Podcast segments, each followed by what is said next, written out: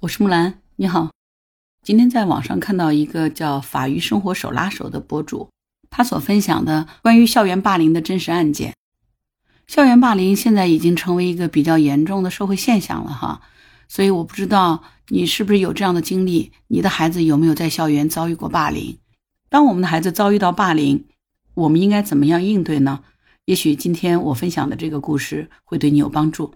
老李呢是一个从警十五年的老警察。最近他刚刚处理了一个关于校园霸凌的案子。老李说，很多时候人会下意识的去同情当面求饶的人，当然这本来就是人性当中的善。但是如果你知道了这个向你求饶的这人他所做过的事情以后，其实你的同情心可能在瞬间就会烟消云散了。作为一个警察，他认为校园霸凌伤害和破坏的恰恰是孩子未成熟的内心世界，所以我们必须要去重视他。他最近就刚处理了一起校园霸凌的案子，当时呢，他刚到现场，他看到有一个傲气十足的男人和一个卑躬屈膝的女人，一个劲儿的在鞠躬求饶，说：“求求你啦，孩子还小，你给孩子一个机会吧。”可是呢，这个女人对面站着的那个男性家长正眼都不瞧这个女人，坚定的说：“没门。”老李说，看到这个傲气十足的男人和这个卑躬屈膝的女人呢，他心里下意识的同情心就泛起来了。但是等到老李了解到整个案件的来龙去脉之后呢，他就毫不拖泥带水地处理了整个案子，没有了任何想息事宁人的心思，哪怕这个当事人其实是个学生，而且还是个未成年人。你是不是很好奇，到底出啥事儿了，让老李发生这么大的转变？原来是这样子的。那天老李刚刚从外面出警回来，喝了口水，结果接警系统又响起来了，这是他下午出的第五个警情了。当时接警的同事大概给老李介绍了一些案情，这是一个学生家长报的警，案发的现场是在当地一所初中学校的门口，大概情况就是其中一个学生被另外一个学生欺负了，这个被欺负的学生的家长呢就报警了，因为是关于孩子的警情，再加上被欺负孩子的情况呢不太明确，所以对这件事儿呢老李是非常重视的。一下车他就看到这个学校大门口的内侧呢围了好多人在看，因为是刚放学没有一会儿嘛。所以人围了很多，就在看热闹。老李从人缝里看到一个女的跪在地上求一个男的，请他饶过孩子，他们会改的之类的。然后这个男的就一脸傲慢，完全不理。当时看到这一幕的时候呢，老李就已经有点心生怜悯了，所以他走进去就直接下意识伸手去拉那个女人起来。他一边拉，他还说：“你不要跪了，有什么事好好说。”然后那个女的呢，也就顺着老李把他自己给拉起来了。在确定了这是报警的双方当事人以后呢，老李就把他们两个人带到学校的保卫室里面，顺便呢就让围观的家长们都散了。结果嘛，没想到刚刚走进保卫室，老李还没有来得及问双方的信息，还有为什么报警这些具体的情况，这个女的扑通一声又跪下了。这一次呢，这个女人是对着老李跪下来的，这就让老李有点烦躁了。于是他就开口问她说：“你这是干嘛呢？”那个女的就说：“哎呀，警察同志啊，我们之间的事情我们是能够解决的。”能不能你们就不要出警了？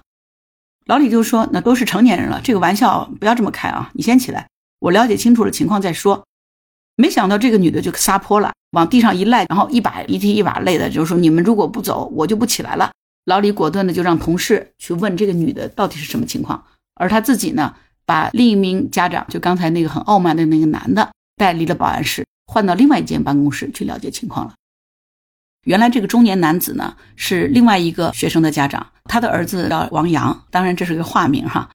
他今年只有十三岁，在这个学校读初一。那跪在地上的女人呢是这个学校另外一个学生的家长，这个女人的儿子呢叫许亮，当然也是化名哈。这个许亮呢读初三了，今年十六，比他儿子大三岁。就是这个许亮呢就一直在欺负王阳。在今天报警之前，王阳因为生病请假已经一个多月了，今天是王阳请假以后第一次上学。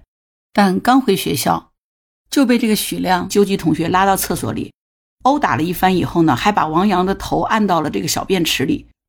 孩子被打得鼻青脸肿，一身骚臭。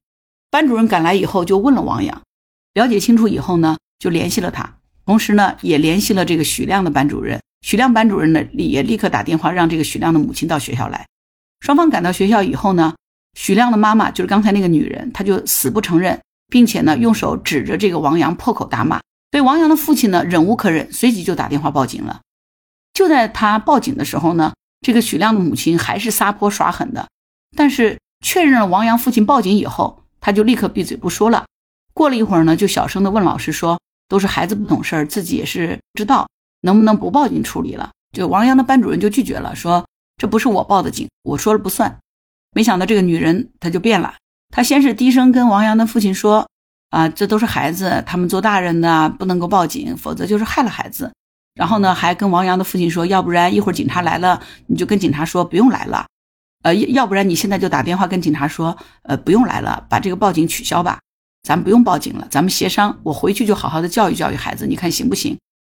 那王阳的父亲呢，他就没有搭理这个许亮的母亲，于是呢，这个许亮的母亲就一改示弱的模样了，对着这个王阳的父亲就破口大骂。王阳的父亲呢也不说话，转身就离开了老师的办公室，就走到学校大门内侧等着警察来。本来在老师的办公室破口大骂的许亮母亲呢，跟着就来到学校门口找王阳的父亲。见到他就直接跪下了，恳求他。这就是警察老李出警以后到学校看到的那一幕了。王阳的父亲接着又告诉老李说：“就是这不是王阳第一次被欺负，王阳现在已经看病确诊是患有轻度的抑郁症了。为了这个事儿呢，就请了一个月的病假。今天是第一天来上学。王阳轻度的抑郁症呢，就是因为之前许亮一直在欺负他所导致的。为什么许亮一个初三的孩子要来欺负王阳这样一个初一的孩子呢？”原因原来是这样子的，王阳的爸爸说，他们其实也是普通人家，家境一般，孩子长相也普通，学习成绩中上游，他只是一个很普通的孩子。他们同一个小区有一个小学的同班同学叫小丽，和王阳是分到了一个班级的，所以呢，放学的时候呢，王阳经常都是和小丽一块走出校门，然后分别各自跟家长回家。结果没想到呢，许亮的弟弟和王阳是一个班的同学，他喜欢这个小丽，结果觉得。小丽跟王阳很熟，他就看王阳不顺眼了。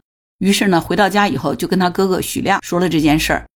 那在这所学校里呢，许亮其实就是一个神奇的存在，因为他不仅不好好学习，而且到处欺负人，就是因为他有个这样的母亲。这个许亮已经很多次纠集学习很差的同学去欺负低年级的同学，每次呢，学校找家长来都是那个撒泼耍狠的许亮妈妈出面摆平了这件事儿。导致这个许亮就更加肆无忌惮了，但是初中呢又是个义务教育，学校还不能以这个为名开除学生，所以在学校的老师还有校领导几次三番家访做工作失败以后呢，就只能眼睁睁地放任许亮不管，因为有的时候这个许亮还会撒泼指责老师呃怎么对他进行恶意处罚了，这也就更加纵容了许亮的肆无忌惮了。许亮一听到他弟弟跟他诉苦，说王阳和他喜欢的女孩在一块了。所以第二天课间活动的时候呢，他就公然带着自己的小弟进到初一的教室去教训王阳了。王阳刚一反驳呢，他就一耳光扇过来。到最后呢，王阳只好低头沉默。看到王阳怕了自己以后呢，这个许亮就更加肆无忌惮了，又是拧耳朵，又是吐口水，还在他脸上写字儿。最后呢，还是这个小丽将许亮的恶行就报告了班主任。班主任呢，本来挺气的，结果一听是许亮呢，一下子就泄气了一大半。最后呢，只能是找到许亮一顿批评。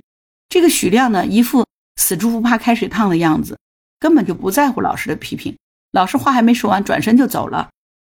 班主任知道叫他家长也没用，因为他妈妈来到这边就是撒泼，所以这件事就不了了之了。而王阳呢，本来性格就是比较内向的一个孩子，没想到自此之后呢，许亮就三番几次来欺负他。在这种欺负之下呢，他就变得更加沉默寡言了，最后也不敢跟这个小丽说话了。到后面呢，他就干脆跟爸爸说，他不愿意来学校读书了。王阳的爸爸本来也不知道怎么回事儿后来还是听到小丽告诉了他真实的情况。于是呢，王阳的爸爸就找到学校问班主任，班主任也无奈的跟他爸爸说了许亮的这个情况。于是王阳爸爸呢，就直接找到了许亮本人，一顿臭骂。结果没想到，许亮妈妈第二天就到班主任面前一通撒泼耍狠，紧接着许亮就再一次带着人去把王阳给打了一顿，这件事才结束。王阳直接就不上学了，只是在家哭。结果王阳爸爸说，他当时也很生气，也没有完全理解孩子，还觉得孩子很怯懦嘛。于是他还踹了王阳一脚，让他一定要到学校去上学。被爸爸踹了一脚以后呢，王阳就只能继续回去读书了。可是他根本就听不进去课，到学校以后满心都是恐惧，最害怕就是课间的时候休息。不到一个月，他已经濒临崩溃了。于是呢，有一天在又一次被许亮欺负了以后。他一整夜都没睡着，呆呆地坐在床上，人就显得呆呆傻傻的。看到孩子这个状态呢，王阳的爸爸也意识到出大问题了，赶紧又去找小丽询问了情况。以后，他也来不及去找许亮这个麻烦了，带着王阳就去医院看病。结果到了省城医院，经过诊断呢，医生说孩子就得了轻度抑郁了。那王阳爸爸真的是心疼的不得了嘛。于是在家休息了十几天以后呢，再三征求了王阳的意见，他就亲自陪着孩子去读书了。一个上午的时间，王阳爸爸在孩子的楼梯口坐着。这个许亮呢，他也不傻，他听说王阳回来了，虽然很想继续欺负王阳，但是一看到王阳爸爸陪着，他也不敢过来了。但是呢，因为下午单位有事儿，那王阳的爸爸就再三叮嘱孩子和班主任交代了以后呢，赶回单位去了。没想到下午课间休息的时候，许亮刚下课就带着人来了。这次他直接把王阳拖到厕所里头进行羞辱打骂，还把孩子的头摁在小便池里，孩子弄了一身腥臭。要不是小丽及时发现，报告老师。说不定这个下手没轻没重的许亮会整出什么更严重的后果来，所以王阳爸爸这次就再也不犹豫了，直接选择了报警。警官老李说，他听完王阳爸爸的陈述，心里真的是五味杂陈，因为他自己也是一名父亲啊，他真的是能够感同身受。于是呢，老李就毫不迟疑地告诉王阳爸爸，让他带着孩子还有医院的诊断报告到派出所去，然后呢。他就通知了校长，让校长把涉及到本案所有跟着许亮一起欺负王阳的孩子，还有他们的家长都通知一下到派出所去。老李还特意强调，要让许亮还有王阳的班主任也要到派出所来，这个校领导也要派一个人过来。安排完这一切以后，他就回到保安室，打断了同事跟许亮妈妈的谈话，直接让同事带着许亮妈妈到派出所去。过了两个小时以后，派出所里就非常热闹了。这次参与欺负王阳的一共有五个孩子。这五个孩子，还有他们各自的家长，还有两个班主任、一个校长、一个保安，来到了这个派出所。然后老李也把情况跟所长说了一下。所长听说以后呢，专门把几个在家休息的同事也喊了回来，让他们协助老李一起处理这个案子。那天他们一直是忙活到深夜，基本上把所有的情况都了解清楚了。因为孩子都是未成年人，所以民警在询问情况的时候，作为监护人的家长都是在旁边听着的。知道了整个情况以后。这几个孩子的家长在旁边听着，都是怒不可遏了，也都深深的明白了，自己的孩子不仅仅只是在学校调皮捣蛋不学习，他们这种行为就对王阳是造成了深深的伤害的。我不知道哈，就这个故事你听到这里，你是什么想法？反正我是非常愤怒的。你有没有觉得这个学校里的老师啊，什么班主任有问题？为什么不及时告知家长？那么家长也是可以及时的管教孩子。但其实情况不是这样的。根据警官老李。他们了解到的情况呢？他们这些老师其实不是没有说，他们不仅是及时跟家长反映了情况，而且两个班主任还分别去家访了。结果没想到，这五个孩子呢，有两个孩子的父母是长期在外务工的，孩子都是丢给了家里的爷爷奶奶带着。家访的时候呢，爷爷奶奶们呢也管教不了孩子，只能是委托老师管教。班主任打电话给孩子在外地打工的父母呢。父母说他们在外面也没有办法，让班主任去找孩子的爷爷奶奶。后来呢，这两个孩子的爷爷来了，警官老李就严肃地跟孩子的爷爷们谈了话，告诉他们孩子这样做有什么错。然后呢，老李又给孩子的父母打了电话，告诉他们如果再不严加管教孩子，公安机关就会在可以处罚的第一时间对他们执行拘留。最后呢，老李又板着脸恶狠狠地训斥了这两个孩子，并且多次拿起这个冰冷的手铐。告诉他们，失去自由的可怕之处在哪里。在所有的问讯工作全部结束以后，老李整理好资料，向所长进行了汇报，提出了自己的办案意见，对许亮执行拘留，因为他已经满十六周岁了。所长表示，这一次的行政处罚可能会直接让这个许亮彻底的破罐子破摔了，但是呢，这的确也是一次非常关键的挽救许亮的一次机会。而且这更加是对受害人王阳负责任，这也是法律公正公平的根本的宗旨。最终呢，通过向上级部门进行汇报，警官老李就对涉嫌寻衅滋事的许亮执行了拘留。对于王阳精神损害赔偿的事情呢，老李也告知了双方孩子的父母可以自行协商，如果协商不成，可以去法院起诉。这个时候，许亮的母亲就一改往日的撒泼耍狠了，积极表示会全额赔偿王阳的相关费用。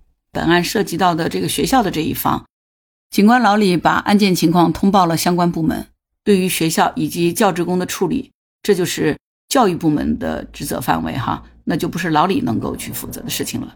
按照未成年保护法的规定，相关涉事的老师和学校的校长，这次肯定是逃脱不了责任的，最低限度都会受到一个处分。所以你看到没有？事情发展到现在，所有涉事的各方都受到了处罚，许亮本人被拘留，同时许亮的父母还要承担对王阳精神损害赔偿的责任。学校的老师和校长会受到教育部门的相应处分，其他的孩子家长也得到了训诫。这个结果，其实作为警官老李来说，他早就预料到了，他并不担心得罪人。老李说，他只知道。作为受害人，王阳他是无辜的。法律的公平正义是需要每一个法律人去守护的。我看到老李说出这句话的时候，真的内心特别感动。对于警官老李，我真的想对他说：非常感谢你能够秉公办案，就是应该这样子，这才是真正的法律的公平公正。因为如果顾及到各种各样的因素，那么谁来对这个受害人王阳负责任？难道王阳受害就是应该白白受害吗？如果道歉有用，那要警察干什么呢？如果你的孩子在学校遭到霸凌，应该怎么办呢？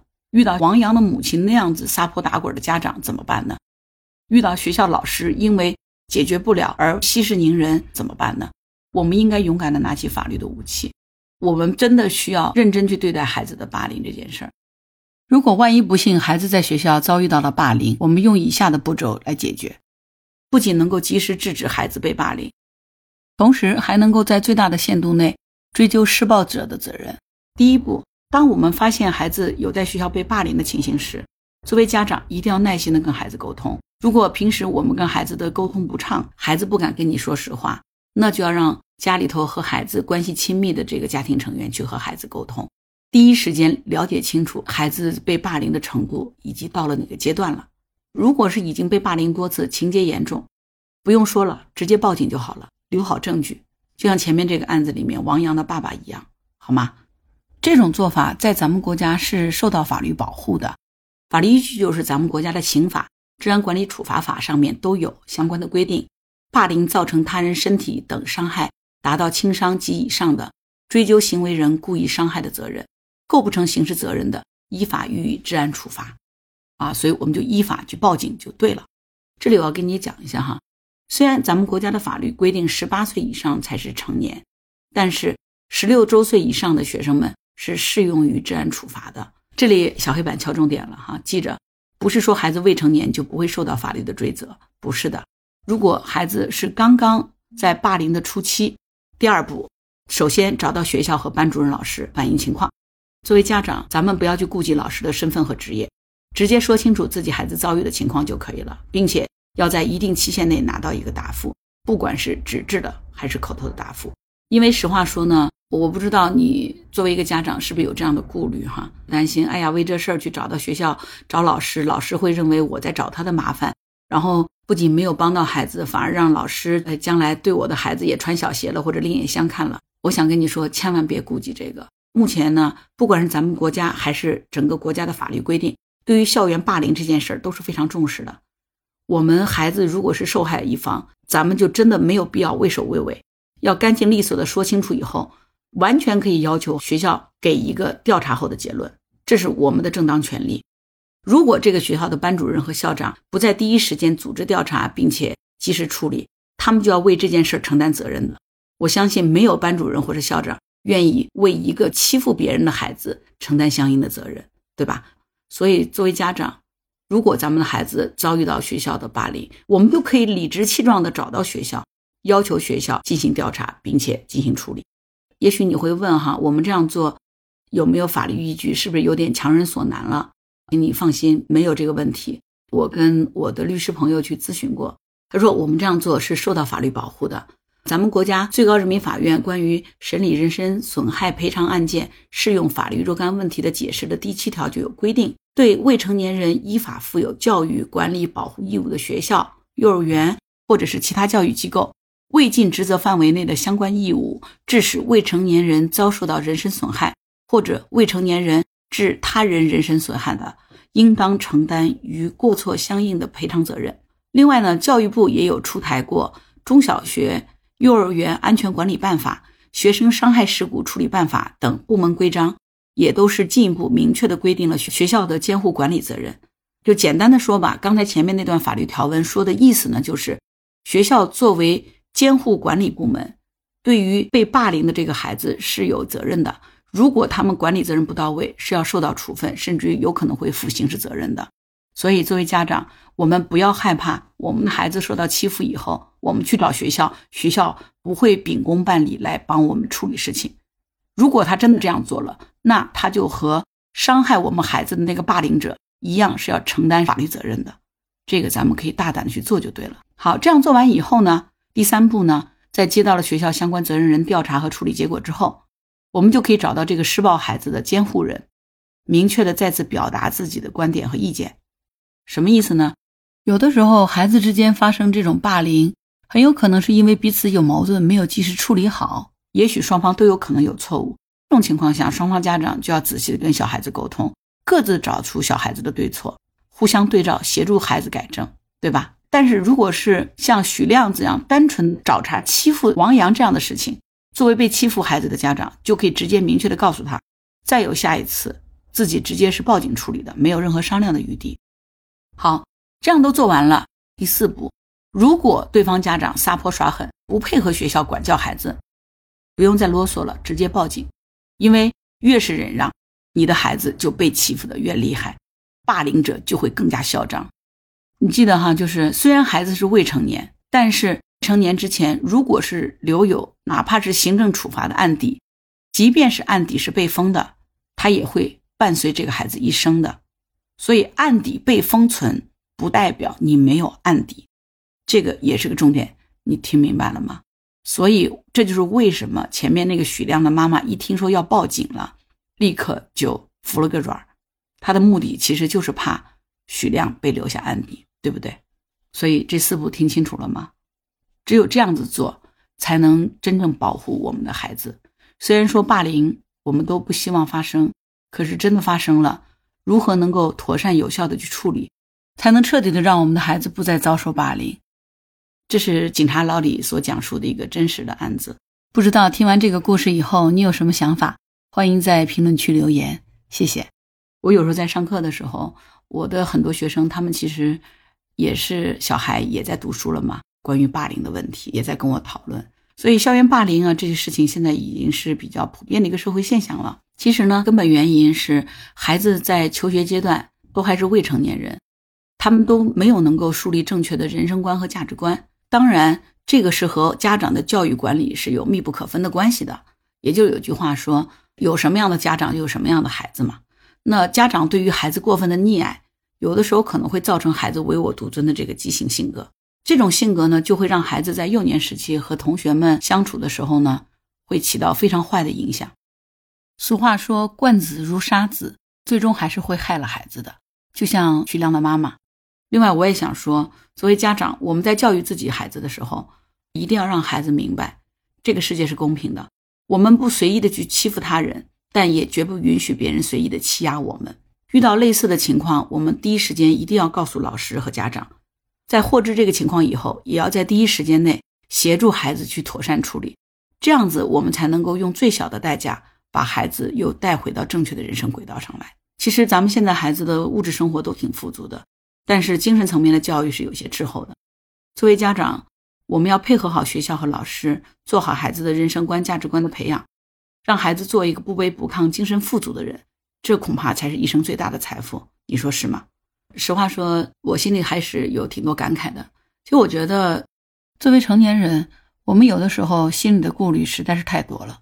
就很多家长其实可能是不是都会这样子：当对方求了个饶啊，低声下气了，就觉得哎呀心软了，我们要原谅一些对方。没想到对方第二次还会重来。当孩子遇到霸凌的时候，对方如果道了个歉，服了个软，可能我们就作数了。在我们的传统观念里头理解，就是哎呀，别人都道歉了，服软了，我们就得饶人且饶人吧。这事儿你以为过去了，其实这事儿没过去。只有当这件事儿被公正的处理了，才真正算过去。我们都痛恨校园霸凌，但是我们也没有办法消除到校园霸凌。说实在话哈，讲的自私一点，我真心希望自己的孩子不要遇到校园霸凌，也希望你的孩子也不会遇到。但是万一我们不幸遇到了校园霸凌，作为家长，我们一定要好好的用正确的方法去保护好我们的孩子，把孩子所受到的伤害降到最低。你觉得呢？好啦，我是木兰，今天就聊到这里。如果你对本期节目有什么想法，欢迎在评论区留言。如果你喜欢木兰的节目，欢迎点赞、订阅、当护知，谢谢你的支持。如果你喜欢木兰，可以加入木兰之家，请到那个人人都可以发朋友圈的绿色平台，输入木兰的全拼下划线七八九就可以找到我了。好啦，今天就到这儿，我是木兰，拜拜。